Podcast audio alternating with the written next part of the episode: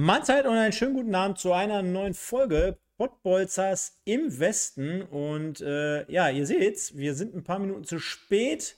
Das hat den einen oder anderen Hintergrund, macht aber gar nichts. Deswegen starten wir jetzt voller Energie rein. Ihr seht ihn gerade schon im Hintergrund. Ich passe ihn jetzt gerade auch für die Leute, die uns heute zuschauen, so ein bisschen bildlich nochmal an und sage erstmal schönen guten Abend, wo auch immer du dich gerade befindest, lieber Felix. Äh, Schön, dass du da bist und äh, kannst ja mal aus dem Nähkästchen plaudern, wo du gerade noch warst, weil ähm, es ist ja nicht immer, immer der große Fußball, sondern wir, wir wollen ja auch ein bisschen immer am, ähm, am Geschehen dran sein, da an, an der Basis, da wo es wichtig ist. Äh, ja, ganz richtig. Die Verspätung, die geht heute auf meine Kappe, ähm, weil ich gerade noch mich unters, ja, unters Volk gemischt habe in Klosterhardt in Oberhausen äh, beim, beim Stadtderby im Niederrhein-Pokal. Äh, Arminia Klosterhardt gegen Rot-Weiß Oberhausen. Als ich gegangen bin, stand es, glaube ich, 3-0. Und äh, ich denke, die, die Messe war gelesen und RWO ist eine Runde weitergekommen. Ich, jetzt hast du zum Schluss noch erwähnt. Ich wollte gerade sagen, äh, natürlich für Klosterhardt, ne? Nein, Spaß beiseite. ähm, äh, war, war, es ein ordentlicher Auftritt? Kannst ja mal trotzdem kurz, wir schweifen mal ganz kurz ab, so RWO. Äh, war es ein guter Auftritt? Ja, war halt äh, ganz, ganz kleiner Kunstrasen, ne? Klosterhart mit ganz vielen Leuten im eigenen 16er und wie das dann so ist. Ne? Also waren schon Chancen da, hätten auch höher führen können. Ne? Aber letztendlich ist das dann auch total egal. Hauptsache, die kommen da weiter und äh, keiner hat sich groß verletzt. Ne? Ja denke mal, das kann man dann quasi zu den Akten legen und Hauptsache eine Runde weiter. Wir begleiten ja auch äh, dementsprechend hier weitere Vereine im Niederrhein-Pokal, ne? unter anderem morgen der MSV Duisburg zu Gast äh, in, in Homberg. Die spielen aber gegen Vohwinkel, auch eine, eine Truppe, glaube ich, bei dir aus der Region, ne? also gebürtig. Äh, FSV Vohwinkel, Wuppertaler Mannschaft, ne? Ganz genau, ja.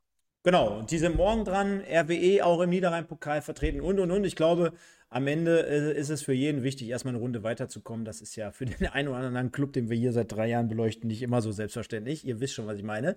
Deswegen freuen wir uns, dass ihr heute auch wieder alle eingeschaltet habt. Hinterlasst gerne mal ein paar Likes. Das war letzte Woche, naja, so ein bisschen schwach auf der Brust. Deswegen nehmen wir euch heute vermehrt mit rein und sagen mal, liken, liken, liken, was die Sparte hält oder hergibt. Und dann versuchen wir mal, diese Woche wieder auf 100 Likes zu kommen. Das wäre eine ganz coole Nummer. Ansonsten, wie immer, natürlich hervorragendes Publikum. Vielen Dank für den Support.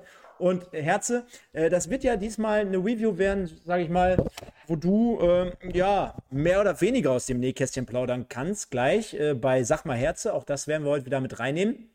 Stichwort RWE gegen Preußen Münster, denn wir reden ja hier immer bekanntlich über die dritte Liga. War es so äh, für dich äh, das absolute Highlight an dem Spiel schon mal vorweggenommen? Mhm. Was das absolute Highlight war, äh, ja, das war definitiv in der zweiten Halbzeit, meine ich, äh, eine Pause. Und die zwar nicht aus dem Grund, dass äh, Leute getrunken haben oder äh, mal wieder Pyro gezündet wurde, sondern einfach, weil der Rasen einfach so scheiße war. Da hat der Schiri einfach gepfiffen, unterbrochen. Dann kamen gefühlt 20 Greenkeeper auf den Platz und äh, haben das Geläuf mal eben wieder zusammengeflickt, so notdürftig. Also das habe ich so auch noch nicht erlebt das war so aus äh, neben spielerischen Highlights äh, ja, ein großer Hingucker. Hat man, hat man in den letzten Wochen und äh, schon immer wieder so ein Stück weit mitbekommen von der Hafenstraße. Also Rasen soll jetzt wohl nicht so in so einem tollen Zustand gewesen sein. Und Hintergrund ist ja wahrscheinlich auch der, worauf du ein bisschen noch zusätzlich anspielst, äh, hat ja auch am Wochenende generell hier im Ruhrgebiet bei uns richtig schön geschüttet, ne? Ja, ja, gerade auch äh, am Sonntag vor dem Spiel noch. Äh, beim Spiel war dann alles gut und kein Regen, aber gegen Mittag war da echt noch richtig Weltuntergangsstimmung so ein bisschen in Essen. Und äh, ja, das hat dem Rasen nicht, nicht wirklich äh, gut getan. Und ja, die Probleme werden nicht äh, geringer dadurch. Naja, dementsprechend war es ja dann trotzdem angerichtet. Kommen wir gleich darauf, wenn wir in der Review darüber sprechen wollen und springen nochmal trotzdem zu einem Thema, welches wir hier vorab immer mit reinnehmen, und zwar den im Besten des Tages. Und ich bin ganz ehrlich, ich glaube, äh, der eine oder andere wird mir auch äh, das ähm, ja ähm, nicht angemerkt, sondern wird mich dort äh, verfolgt haben. Äh, ich war ja am Wochenende in London, äh, Herze, und dementsprechend ja. habe ich am Freitag noch das MSV Duisburg-Spiel gegen Ulm im Stadion gesehen. Das habe ich noch mitgenommen. Dann habe ich am Samstag natürlich die Ergebnisse studiert. Habe rund in London herum auch das, äh, ja, wenn man so will, Derby RWE gegen Preußen Münster so ein Stück weit aus der Entfernung verfolgt und habe mir jetzt gerade nochmal die Highlights angeguckt. Ähm, ich würde dir aber trotzdem heute mal den Vortritt lassen bei unseren vier Nominierten. Wieder wie gewohnt im Wechsel. Du darfst vorlegen. Dann fange ich an. Äh, ja, ist jetzt vielleicht ein bisschen einfach gedacht, aber ich würde trotzdem Thomas Eisfeld anführen, der das Tor macht.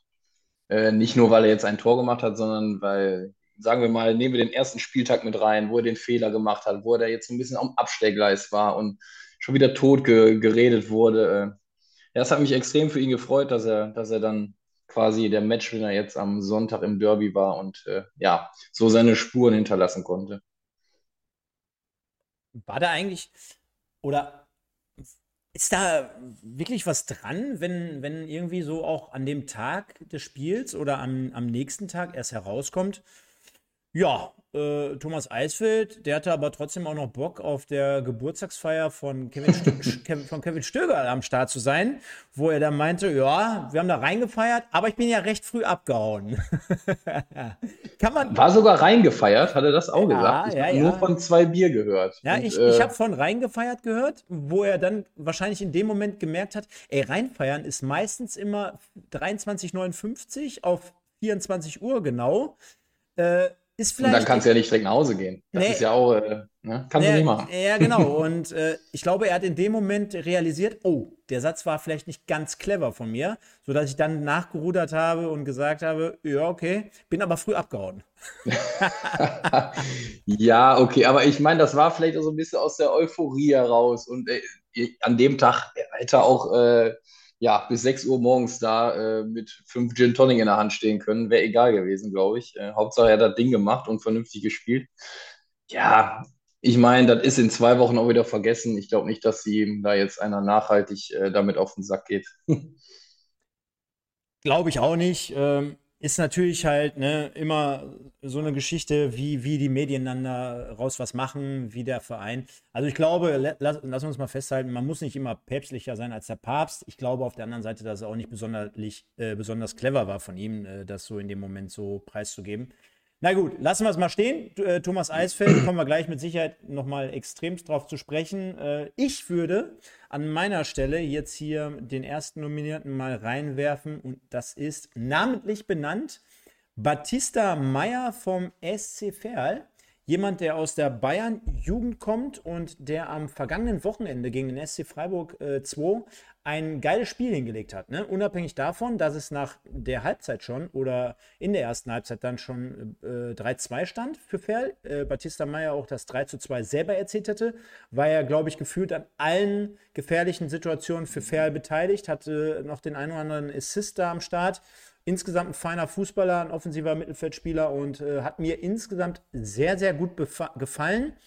Äh, könnte man jetzt auf der einen Seite schon anbringen und warte mal. Genau. Her hervor äh, äh, erwähnenswert noch äh, on top, damit ich es noch weiter untermauer, kam erst in der elften Minute auch rein, also äh, weil mhm. sich Kammerbauer verletzt hatte und hat sogar vom SCFL die Kickernote 2,0. Das ist die beste Note in dem gesamten Spiel gewesen. Von daher glaube ich, äh, ist es eine Nominierung wert. Batista Meyer. Okay. Ja, ich glaube, an einem, an einem Namen kommt man irgendwie im Moment nicht vorbei, auch wenn ich, ja, vielleicht sogar einen Duisburger mit in der Verlosung gehabt hätte, aber äh, ja, da würde ich dann doch Jakob Golz äh, nominieren, weil ja, was der in den letzten zwei Spielen, ich sag mal, auch gerade gegen Viktoria Köln da rausgeholt hat und jetzt auch gegen Münster hat er die Mannschaft auch total im Spiel gehalten. Ich meine, da kommen wir später noch zu. Ähm, also ohne seine, seine Auftritte in den letzten zwei Spielen, glaube ich, wäre vieles anders gelaufen. Kann man mit Sicherheit so auch festhalten und auch so machen. Ich würde jemanden reinnehmen und zwar von Arminia Bielefeld. Und zwar ist das Gerrit Gulke. Der ist bekanntlich ähnlich wie du auch äh, Innenverteidiger oder zumindest in der Verteidigung angesehen hat jetzt am vergangenen Wochenende äh, zwar nicht für Arminia Bielefeld gegen Regensburg gereicht. Gurke hat aber sein zweites Tor erzielt bei, bei wie gesagt, vier Spielen. Das ist, glaube ich, eine sehr, sehr gute Quote als Innenverteidiger. Und wenn ich mir äh, das Tor einfach generell mal anschaue, ich glaube, das ist schon aus der Kategorie Richtig, richtig, richtig geil. Als Rechtsfuß da mit links den so Dropkick-mäßig unter die Latte zu zimmern, äh, hat Bielefeld dann dementsprechend wieder ins Spiel gebracht. Äh, Arminia danach auch mit weiteren guten Möglichkeiten, kommen wir ja gleich noch drauf zu sprechen. Von daher für mich Gulke von Bielefeld. Jo, dann haben wir sie ja. Genau, dann haben wir sie. Und genauso gebe ich das jetzt für euch bis zum Ende der Sendung äh, zur Abstimmung frei. Gehen jetzt auch gerade schon auf die 100 Leute hier wieder zu. Von daher sind wir wieder in gewohnter Stärke hier vertreten, nachdem wir letzte Woche ja spontane Nummer hier eingeschoben haben. Vielen, vielen Dank dafür, liebe Leute. Hinterlasst gerne ein paar Likes, aktiviert euch hier so ein Stück weit im Chat und dann kommen wir auch mal äh, ein wenig zu einer neuen Übersicht, äh, Herze, denn ich habe mal aufgrund dessen, dass wir auch heute Abend ja wieder pickepacke volles Programm haben bei den Pottbolzern, mal direkt mit einem Doppelspiel äh, hier um die Ecke. Einmal ist es die Partie SC Fair gegen den SC Freiburg 2. Fair gewinnt 3 zu 2 und unter Haching schlägt unsere Viktoria, ich sage jetzt in dem Fall unsere Viktoria, weil wir in den letzten Wochen, glaube ich, wahrscheinlich immer so ein Stück weit ein Liebeslied über die gesungen haben und holt die so ein Stück weit auch wieder auf den Boden der Tatsachen. Ähm, fangen wir mal ruhig mit dem unteren an. Was hast du als erstes gedacht, wo du gelesen hast, Unterhaching gewinnt 2 zu 1 gegen Köln? Erstmal gedacht, äh, also das, das kann ich nicht verstehen. Na, also nach dem Auftritt äh, gegen RWE, der wirklich, ja, bis auf äh, die versiebten Torchancen ja echt brutal stark war, vom spielerischen Ansatz auch und von der Überlegenheit, von der Dominanz, äh, hätte ich das nicht erwartet, dass die in Unterhaching verlieren. Aber ja, kommen wir gleich bestimmt drauf, äh, war ja auch ein bisschen unglücklich. Ist es, ist es so, dass man, wie soll ich sagen, aber dass man nach dem vierten Spieltag immer schnell in eine Richtung tendieren kann und dass man eigentlich eher sagen muss, äh, egal um welche Mannschaft wir hier gerade quasi reden, äh, dass das alles irgendwie gefühlt am Anfang immer noch nie so die richtige Aussagekraft hat. Wir können jetzt mal vielleicht Dresden als einziges Mal wegnehmen, aber äh, du hast gerade angesprochen, ne? Ähm, die Viktoria startet souverän und super rein in die Saison mit einem 3-1 gegen Ferl. Äh, gewinnt dann gegen Werder Bremen im DFB-Pokal sensationell, gewinnt dann mal eben ein kompliziertes Auswärtsspiel und das ist ja die Besonderheit. Du spielst zu Hause vor so einer Kulisse gegen Bremen 3-2, fährst dann ein paar Tage später nach Saarbrücken und ziehst dann durch und gewinnst dann ebenfalls 2-1 in Saarbrücken, nur damit du dann wiederum, und äh, das haben wir ja letzte Woche in so, einem, in so einer komplizierten Review gehabt, weil wir hatten ja den zweiten und den dritten Spieltag, du erinnerst dich, äh, ja. spielst aber mehr oder weniger ich will jetzt nicht sagen, komplett RWR an die Wand, aber hattest da richtig geile Partie schon. Und äh, ja, dann kommt irgendwann der Break und du fährst nach Unterhaching, wo dann halt nichts mit Euphorie und wahrscheinlich nichts mit großer Kulisse ist und verlierst dann 2-1, ne? So schnell ist das Fußballgeschäft. Ja, ist halt, in der dritten Liga können halt alle kicken, ne? Und äh, ich sag mal, gerade Unterhaching finde ich für uns beide ja auch irgendwie schwer einzuschätzen, weil wir da echt extrem weit weg sind, ne? Und äh, ja, ist ja ein gefestigter Aufsteiger, sag ich mal, die auch schon viele Drittliga erfahrene Leute in der, in der Mannschaft haben und äh, dann kann das, kann das mal vorkommen, dass du einen super Tag hast und dann gewinnst du 2-1. Ne? Auch vielleicht gegen ein Team, das oben mit dabei ist. Ne? Ja, war ja auch vorm Spieltag äh, eigentlich so ein absolutes Spitzenspiel. Ne? Ich meine, Unterhaching jetzt auf Platz 2, Viktoria jetzt immerhin noch auf Platz 5. Also wer hätte das nach vier Spieltagen gedacht? Wahrscheinlich, ja. äh, wahrscheinlich nur du. Natürlich, deswegen haben wir es auch genauso immer getippt. Ganz genau.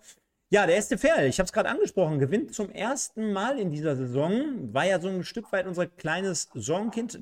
Jetzt haben wir mittlerweile ein anderes. Äh, die meisten, die mich kennen, die werden wissen, wen ich meine. Die gewinnen 3-2 gegen den SC Freiburg zu Hause. Und es war eine sehr, sehr zerfahrene und kuriose Partie, denn alle fünf Tore vor der Halbzeit. Mhm. Ja, aber man muss sagen, äh, klar, Ferler vorher null Punkte gehabt oder, oder ein, glaube ich. Äh, aber die schießen halt immer Tore. Ne? Und das ist natürlich auch brutal wichtig und zwar nicht wenig. Ja? Gegen Saarbrücken dann äh, 4 zu 3 verloren, jetzt gegen Freiburg 3 zu 2 gewonnen. Also, wenn sie ihre Defensivschwäche oder Probleme so ein bisschen in den Griff bekommen, äh, ja, also dann spricht ja nichts gegen, wieder die Liga zu halten. Ne?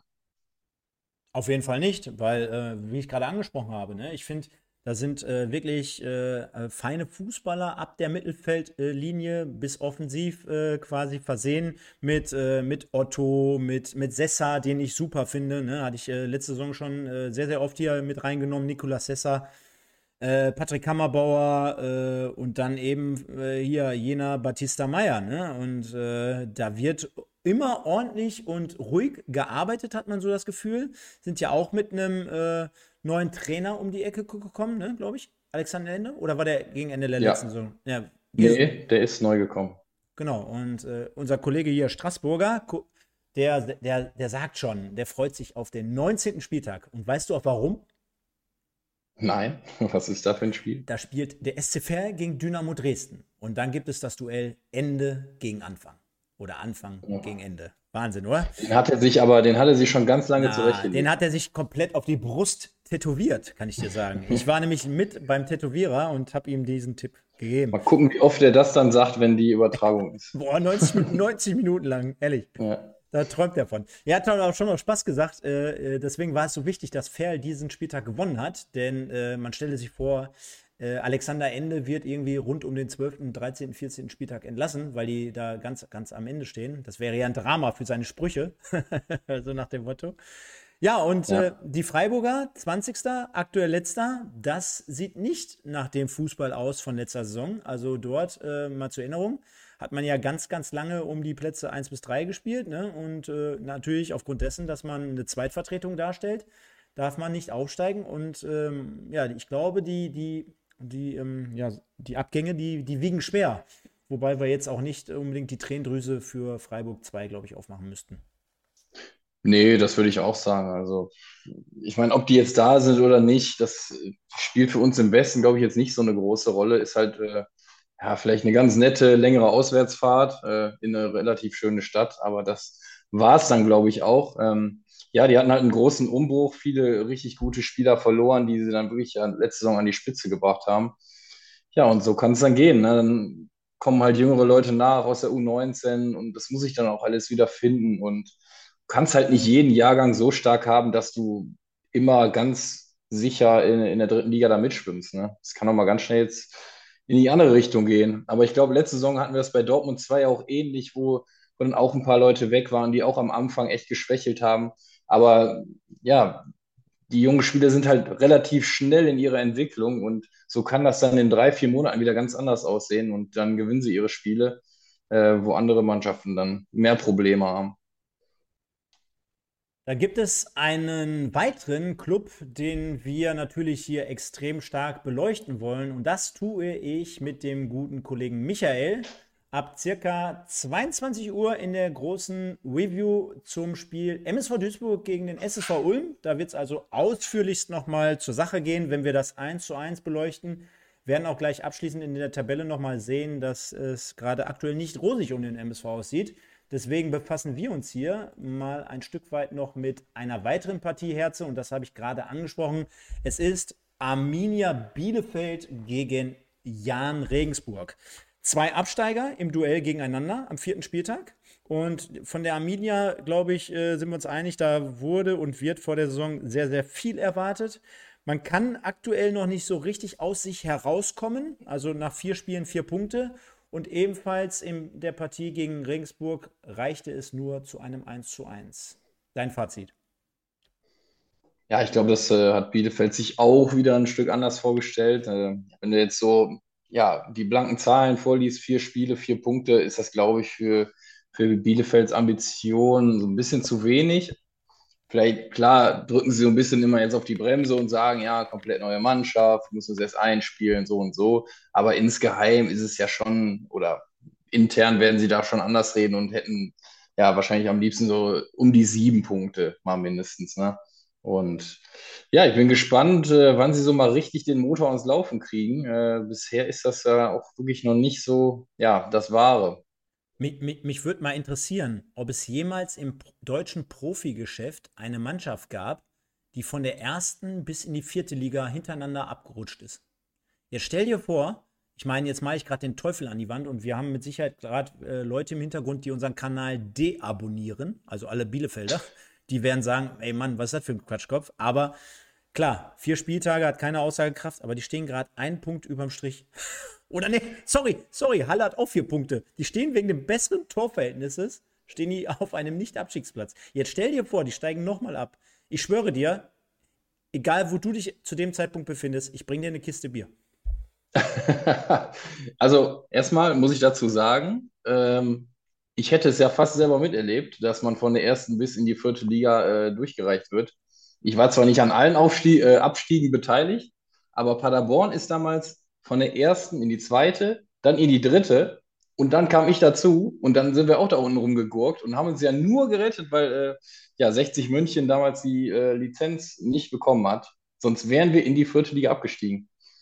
Und das wäre dann wirklich äh, ja der Viererpack an Abstiegen in Folge gewesen. Also es hätte es gegeben, aber ich glaube so äh, ja, wäre es dann vielleicht Bielefeld, die als erstes äh, dieses Wunder, wunderbare Kunststück vollbringen.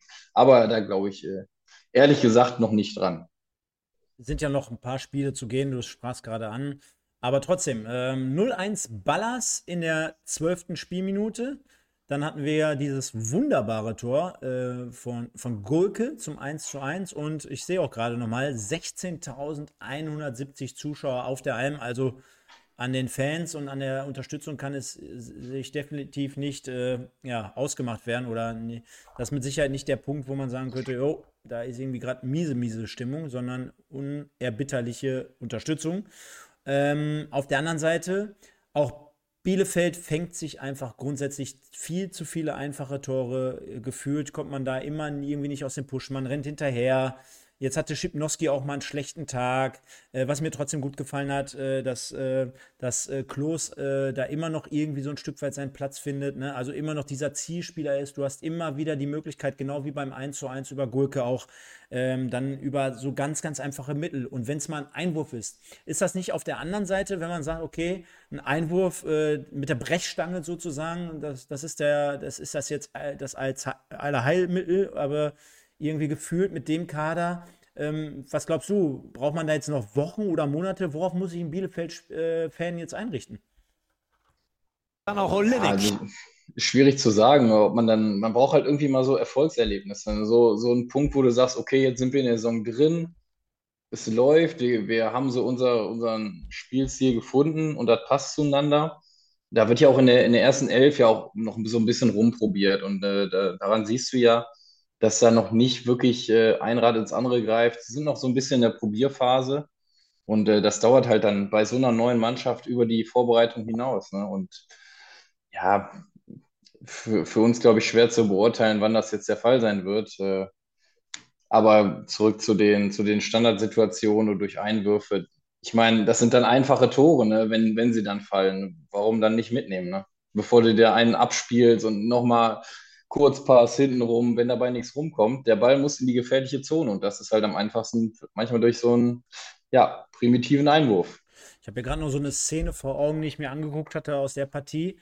Und zwar, ähm, da gab es einen ganz, ganz bösen äh, Ballverlust im Spielaufbau bei Arminia. Führte fast schon vor dem 0 zu 1 zum ersten Tor für, für Regensburg. Äh, daran siehst du so ein Stück weit, dass irgendwie die Verunsicherung da ist. Ist vielleicht sowieso generell eine gefährliche Situation, wenn du, äh, kennst das ja, ähm, mit dem Rücken zum Gegner stehst, also mit, der, mit, dem, äh, mit, dem, mit dem Gesicht zu deinem eigenen Torwart und du spielst dann so einen Ball durch die Mitte, ne? ohne richtig jetzt nach vorne zu gucken, das Spielfeld vor dir zu haben, ohne zu wissen, was passiert gerade jetzt in meinem Rücken. Äh, und das ist für mich so ein Zeichen, dass, äh, dass ein bisschen im Moment die Nerven schon ein Stück weit, äh, ich will jetzt nicht sagen blank liegen, aber dass er äh, trotzdem äh, darauf geachtet werden sollte. Und ist es nicht trotzdem wichtiger, irgendwie auch mal gefühlt ein Stück weit endlich, nach, wir hatten gerade das Thema, aber nach zwei Jahren hintereinander immer irgendwie gefühlt, jedes Wochenende einen auf die Mappe zu kriegen, äh, dass man vielleicht ein Stück weit sein System anpasst, weil wir sagen ja, oder auch wir haben in unserer ersten Sendung gesagt, du erinnerst dich, äh, geiler Kader, ich habe gesagt, Winzheimer, Yildirim, Schipnowski, Burgelab und, und, und.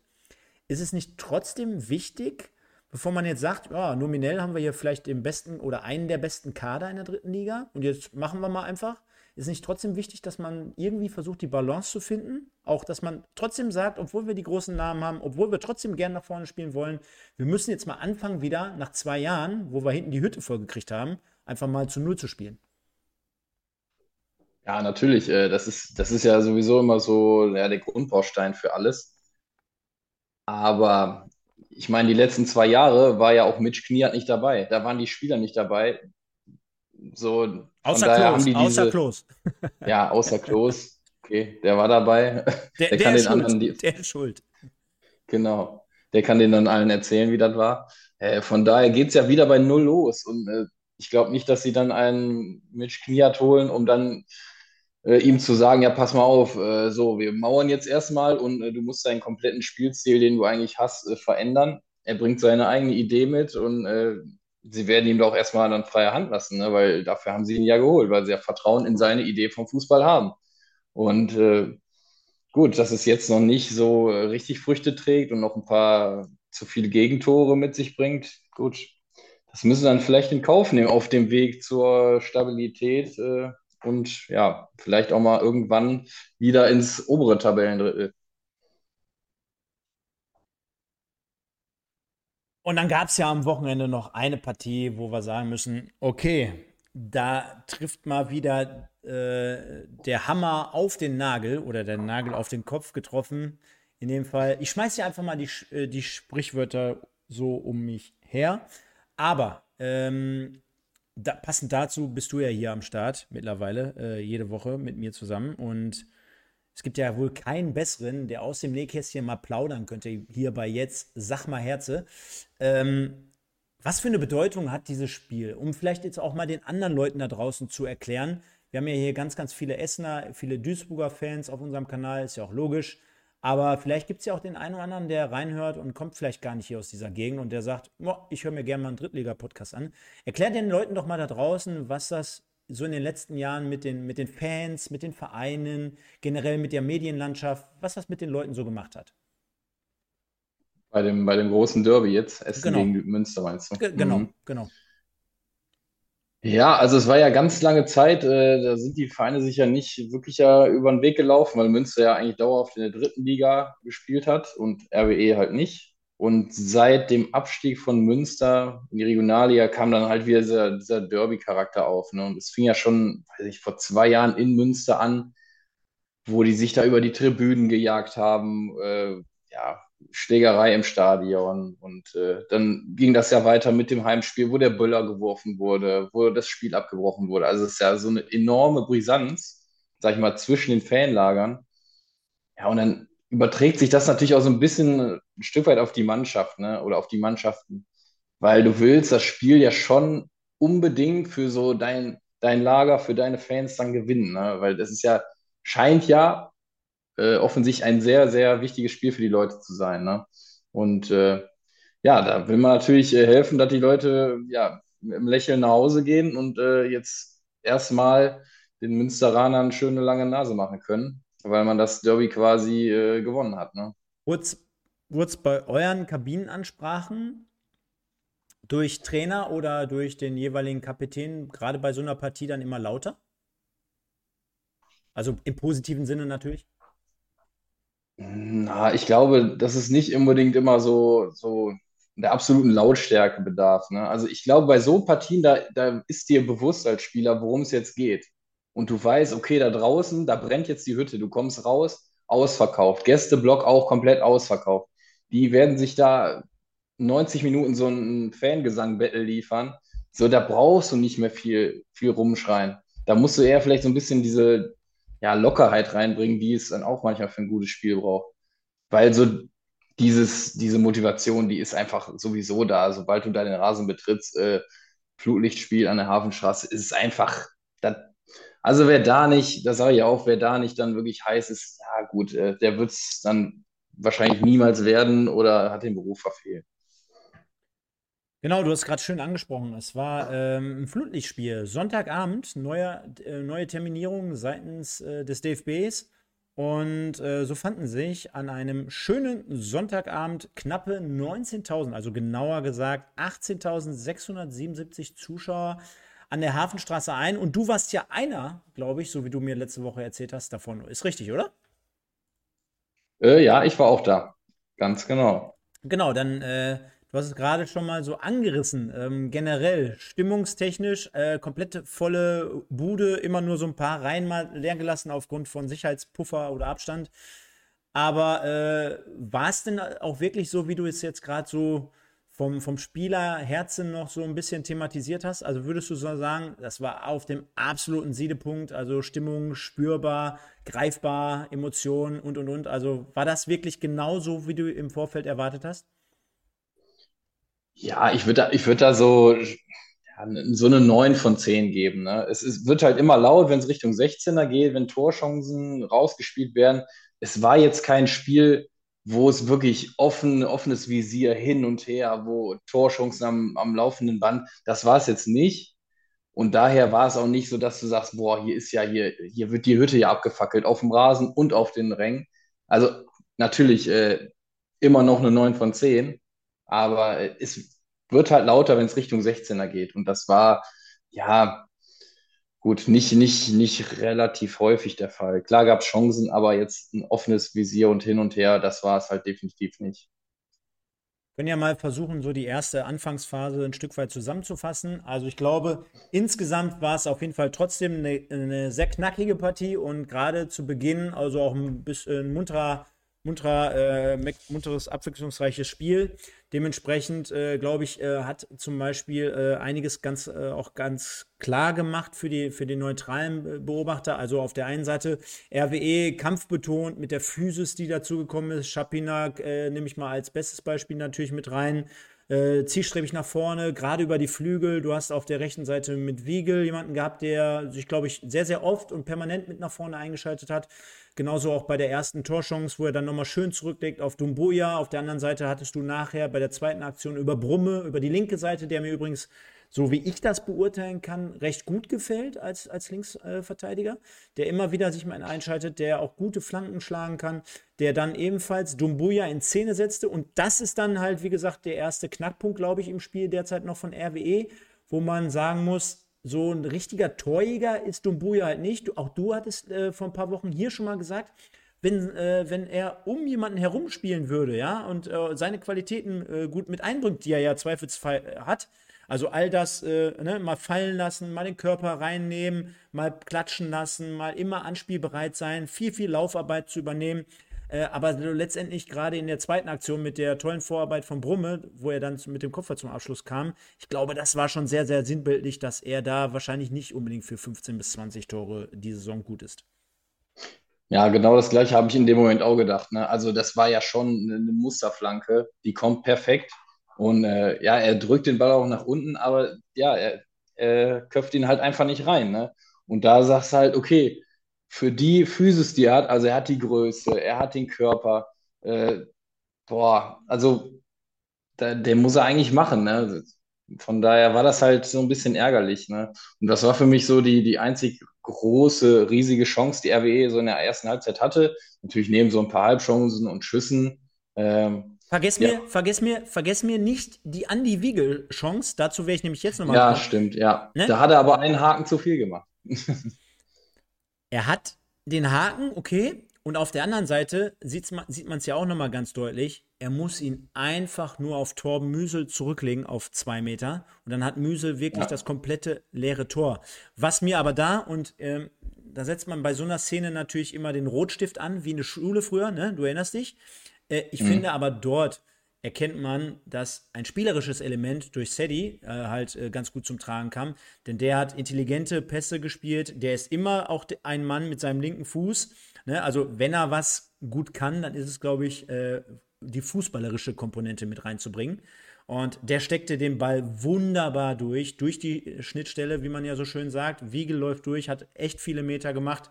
Und ich meine, natürlich geht ihm da so ein Stück weit, ich will jetzt nicht sagen der Stift, aber der steht beim Derby da frei vor der Kiste, äh, setzt sich super ja, durch. Der will das irgendwie. Willst du den auch machen? Ja, ja, du willst den machen wahrscheinlich.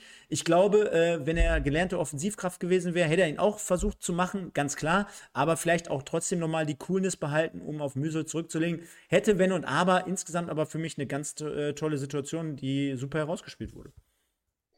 Ja, natürlich. Ähm, aber wie, wie du schon gesagt hast, wenn du dann in so einem Spiel äh, ja, vor der, vor dem Tor stehst, ja klar, aber der, der Müsel war halt auch so ein bisschen in seinem Rücken und wenn du halt voll auf das Tor fokussiert bist und du merkst schon, okay, der Gegenspieler kommt schon rangerauscht, dann mache ich vielleicht noch einen Haken, sondern hast du, deine Idee ist jetzt nicht, ich leg zurück, sondern deine Idee ist eher, schieße ich oder äh, ja, lasse ich den Verteidiger nochmal ins Leere laufen und mache einen Haken. Das ist so gerade gerade, glaube ich, sein, sein Thema. Und leider, ja, hat er sich für die falsche Variante entschieden.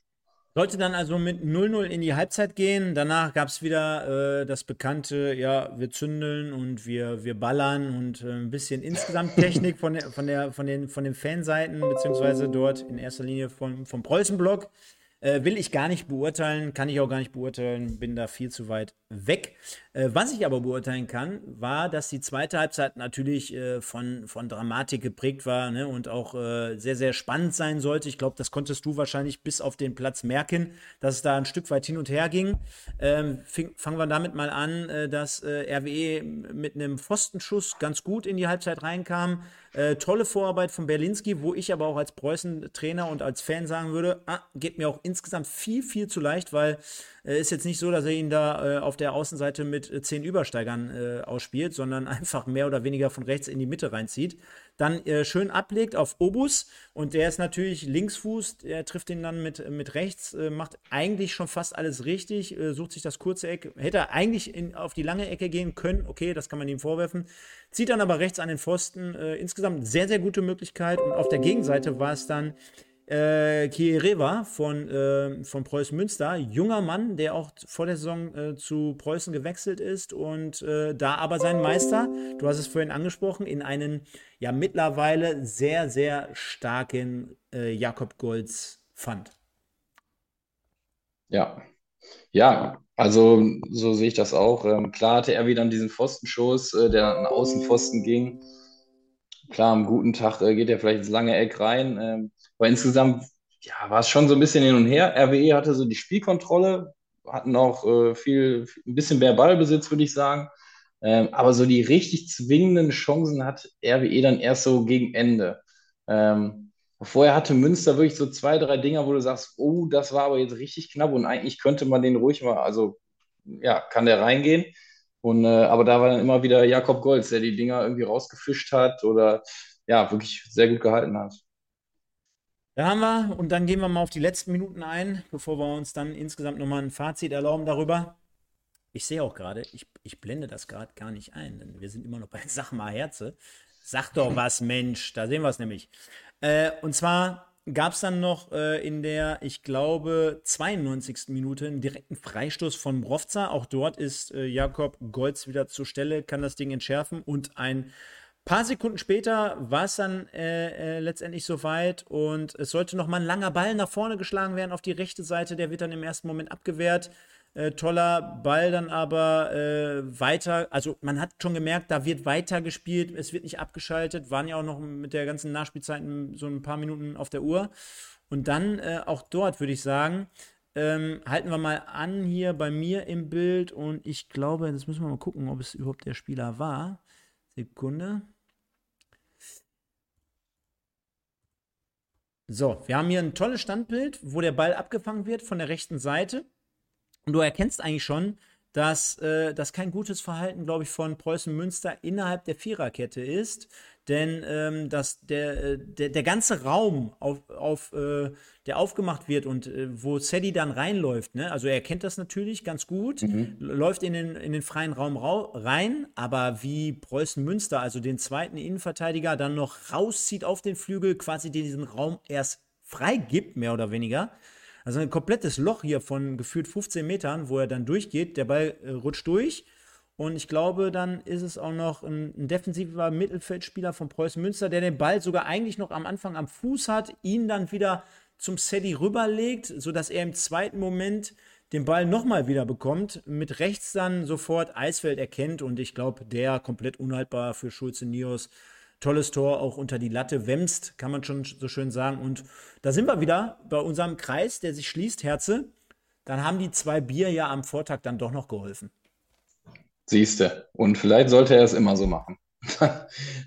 ich meine, äh, ja, Sadie sieht das natürlich auch überragend. Ich meine, wir haben eben über Andy Wiegel gesprochen, der den Rückraum halt nicht sieht. Äh, aber weil er halt eben nicht dieser Spielmacher-Typ ist. Ne? Andy Wiegel ist so geradlinig nach vorne Richtung Tor, aber Sadie hat dann äh, hat den, den Blick für den Mitspieler halt auch. Ne? Und äh, Tommy ruft auch. Und äh, ja, der Sechser von Preußen Münster, der kommt dann, kommt dann nicht mehr mit, kommt zu spät und äh, dann netzt Tommy halt schön ein. Ne? Was ein bisschen schade war für, für Tommy, äh, dass im Stadion erstmal äh, Wonic durchgesagt wurde und dann halt sein Name gebrüllt wurde und nicht der von äh, Eisfeld. Das äh, tat mir ein bisschen leid. Und auf der Anzeigetafel stand dann tatsächlich äh, Isaiah Young, der schon seit 20 Minuten draußen war. Also irgendwer an der Technik, der muss, der muss noch mal gucken, ob der nicht auch ein paar Bier zu viel getrunken hat schon. Der, der war auch noch beim Stöger auf der Geburtstagsparty, ja, aber der, genau. der war komplett versagt. Der hat durchgemacht. Jetzt genau. Ja, es tat mir so ein bisschen leid für ihn. Aber ich meine, Thor Stone, am Ende haben wir auch alle erkannt, dass er es war ich, ich, ich habe es jetzt hier nochmal nachrecherchiert, weil wir wollen ja nichts unkommentiert lassen. Es, ist, es war auch noch ausgerechnet Mrovza, der ein paar Sekunden vorher den direkten Freistoß noch geschossen hatte für Preußen Münster. Dem würde ich hier definitiv eine, äh, eine Teilschuld anhaften, auch wenn ich sagen würde, insgesamt darf sich der äh, zweite Innenverteidiger, glaube ich, auch nicht so verhalten, beziehungsweise Vielleicht muss die Kette ja auch von dem rechten Flügel noch mehr in die Mitte geschoben werden. Also insgesamt. Ja, sehr, ja, genau. Ja, genau. Das muss man ja auch mal betrachten. Ne? Klar, du kannst als Innenverteidiger natürlich auch immer raus, weil du ja 3 gegen 3 stehst. Jetzt haben wir über den rechten Innenverteidiger, wird wahrscheinlich ja in dem Fall, entweder ist Alex Hahn mit rausgegangen oder er hat die rechte Innenverteidigerposition bekleidet. Auf jeden Fall ist dort relativ viel frei und Sedi läuft in dem Moment, so bei dem Bild, wo ich es gerade anhalte, halt mit Morfza über er kennt diese Situation aber ein Stück weit eher, läuft rein, legt ihn mit rechts zurück. Du hast gesagt, tolle Übersicht behalten, Eisfeld netzt ein, zack, 93. Minute. Sollte noch ein paar Minuten gehen, aber am Ende nichts weiteres mehr mit sich bringen. RWE gewinnt unterm Strich 1 zu 0 in einem auf jeden Fall dramatischen und äh, hitzigen Spiel und geht mit dem ersten Dreier in dieser Saison nach Hause. Ja, also wie schon gesagt, äh, glaube ich, für die Mannschaften, die Fans war es schon ein enorm wichtiger Sieg so ein bisschen auch so ein Brustlöser, ne? wie, wie man es vielleicht bei Bielefeld sich mal gewünscht hätte. Ähm, ja, dadurch haben sie jetzt erstmal vielleicht wieder so ein bisschen mehr Ruhe, können so ein bisschen durchatmen. Der erste Sieg ist geschafft. Sie haben jetzt zweimal hintereinander zu Null gespielt. Ähm, auch wenn nach vorne ist halt immer noch Luft nach oben. Ne? Sie, sie machen halt nicht viele Tore und das, das ist halt schwierig, wenn du halt gegen ja, offensiv äh, sehr starke Mannschaften triffst, die dann auch dir mal ein, zwei Dinge einschenken, weil sie einfach gut sind äh, dann musst du halt da irgendwie ebenfalls äh, ja, Tore erzielen. Und ja, da tut sich RWE diese Saison und auch letzte Saison ja auch äh, schwer mit. Genau, wir werden es beobachten. Äh, dementsprechend 1 zu 0 Erfolg und wir fassen das Ganze an diesem vierten Spieltag mal wie folgt zusammen. Der MSV Duisburg spielt am Freitagabend 1 zu 1 gegen den SSV Ulm. Jetzt gleich hier im Anschluss an dieses Video bin ich mit dem Michael nochmal live unterwegs und wir werden nochmal dieses Spiel aufbearbeiten. Äh, wir haben dann den SC Verl, der sich am Samstag mit einem 3 zu 2 gegen den SC Freiburg durchsetzt. Äh, der FC Ingolstadt spielt 2 2 gegen Saarbrücken. Lübeck trennt sich 1 zu 1 von Aue. Dann, die Borussia hatten wir jetzt hier gar nicht mehr mit drin, aber ich glaube, das war auch eine sehr, sehr eindeutige Partie im Westfalenstadion. Ähm, gegen den, ja, mittlerweile dann Spitzenreiter aus Dresden mit 0 zu 2. Also es bleibt dabei, für die Amateure vom Borussia Dortmund ist das große Stadion kein gutes Pflaster. 2 zu 1 gewinnt Unterhaching gegen Viktoria Köln, das hatten wir. Dann hat der SV Sandhausen 3-0 gegen 60 München gewonnen, nachdem ich vor ein paar Wochen hier noch das Lobeslied über 60 gesungen hatte. Nehme ich alles wieder an dieser Stelle zurück. Bielefeld 1 zu 1 gegen Regensburg. Mannheim gewinnt 3-2 gegen Halle und wie gerade besprochen, Herze 1 zu 0 von Rot-Weiß Essen gegen Preußen Münster ergibt folgendes Tabellenbild. Auch da wollen wir natürlich mal reinschauen. Ganz oben grüßt Dresden. Dahinter haben wir, ja, äh, einen Verein wie Unterhaching, womit wir jetzt nicht unbedingt gerechnet hätten. Aber dann kommen so die ersten Schwergewichte, die sich so langsam vielleicht irgendwie ein Stück weit anpirschen mit zumindest Sandhausen, 1860 München, Regensburg, Saarbrücken, alles noch so ein bisschen im Mittelfeld. Und äh, die, die, ja, sag ich mal, Arrivierten, von denen man insgesamt mehr erwartet hätte, wären Ingolstadt, Bielefeld, Mannheim und Duisburg, sage ich mal. Und von den West von den Westclubs haben wir äh, als bestes Team derzeit immer noch Viktoria Köln. Ja, ist zwar jetzt auch noch relativ, sagen wir mal, früh in der Saison, äh, aber ich sag mal, an den gezeigten Leistungen kann man so ein bisschen schon mal ablesen, wo, wo die Reise hingeht. Ne? Also, ja, Duisburg äh, haben sicherlich ja, sich da mehr erwartet. Ne? Da brauche ich dir ja nicht sagen. jetzt dazu Ohne da sagen, jetzt äh, ein Messer, ein Messer in dein Herz zu rammen, aber das, das äh, weißt du selber.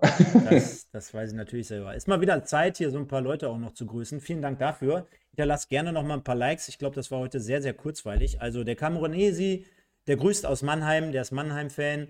Äh, Dann haben wir den Pascal aus Essen, den Mike66, den Andreas Rösser, MSV-Fan, Jörg aus Jörg G aus E.